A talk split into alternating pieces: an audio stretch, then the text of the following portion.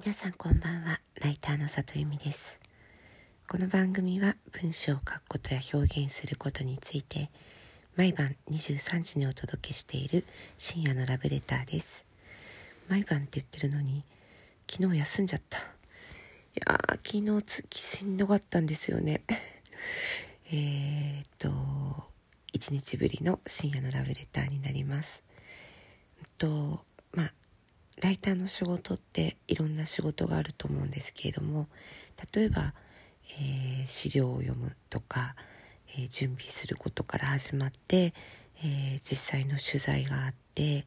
あその前に打ち合わせがあってありますよね。で実際の取材があってまあ私は自分ではやらないですけれどもテープ起こしみたいな仕事がありでもまあテープを聞く音声を聞くっていうのがありで構成立てて原稿を書くっていう仕事があるかと思います。それ以外にもあのゲラチェックしたり、えー、考慮紙チェックしたりっていう仕事もあります。請求書書いたりみたいな仕事も 今私秘書さんにやってもらってますけどありますよね。でそういう仕事なんですけれども私はなるべくあの仕事を、えー、同じタイプのものを固めてやるようにしています。えー、つまり例えば取材の日は結構取材ばっかり固めるとか原稿書く日というのはもう一日原稿書く日にするとか、えー、そういうふうにスケジュールを切ることが多いです。えー、過去マックス確か1日に11本取材受けたことがありますね、えー、自分がやるんじゃなくて受けたことがあってえっと、まあ、そういうふうにするとあの時間が細切れにならないので割と効率がいいかなというふうに私自身は思っています。なんか原稿書くのって結構推進力がいるというかやる気になったらやる気になったままできるだけエンジンかかったまま長く書きたいっていうのがあってなんかエンジンかけるのに1時間かかってその後1時間しかかけないと割と何度もエンジンかけなきゃいけないなって 思ってるところがあるので、えー、一旦原稿を書き始めたら、まあ、6時間とか7時間とかまとまって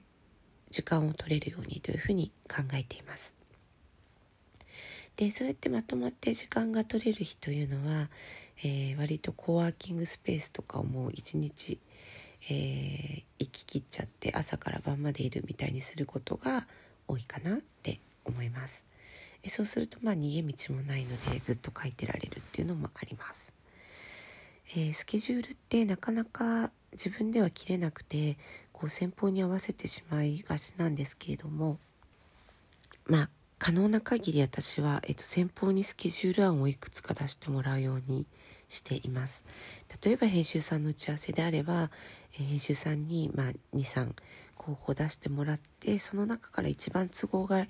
いところをこちら側が選ぶっていうようにしています。これだけでだいぶスケジュールって自分の都合に合わせて組めるようになります。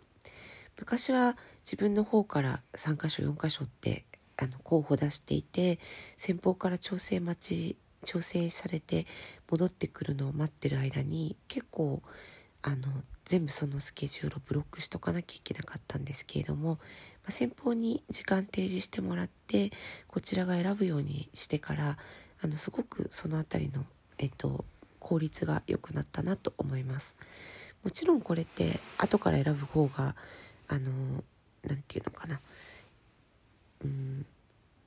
メリットが多いのでまあ編集さんにねスケジュール出させるのは失礼だとか思われる方も結構いるんですけれども、まあ、でもあの向こうがいいよって言ってくれてるんだったらそうした方が、えー、割と融通きくんじゃないかなと思います。今日はね朝9時から宣伝会議の講義があったので12時15分ぐらいまで講義をしてその後12時半から3時までえーとまあ、講座のフォローアップみたいな、えっと、個人的な、えっと、公表をしたりしてでその後にうんと4時から7時までかなまた別のインタビューをさせてもらってでそのインタビューについての打ち合わせをしてっていう感じで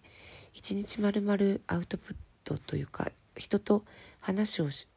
間違った。えっとアウトプットじゃないな。一日まるまるま原稿書きではない仕事をしていました。でこういうふうに固めておくと割と脳もそういう脳になっていて今日は一日、まあ、ズームですけれども人に会う日って思うとえメイクもちゃんとしますしね。なんかメイクするのも一度で済むのでいいかななんて思ったりもしています。え今日も来てくださってありがとうございました。また明日も23時にお会いできたら嬉しいです。ライターの里由美でした。皆さんおやすみなさい。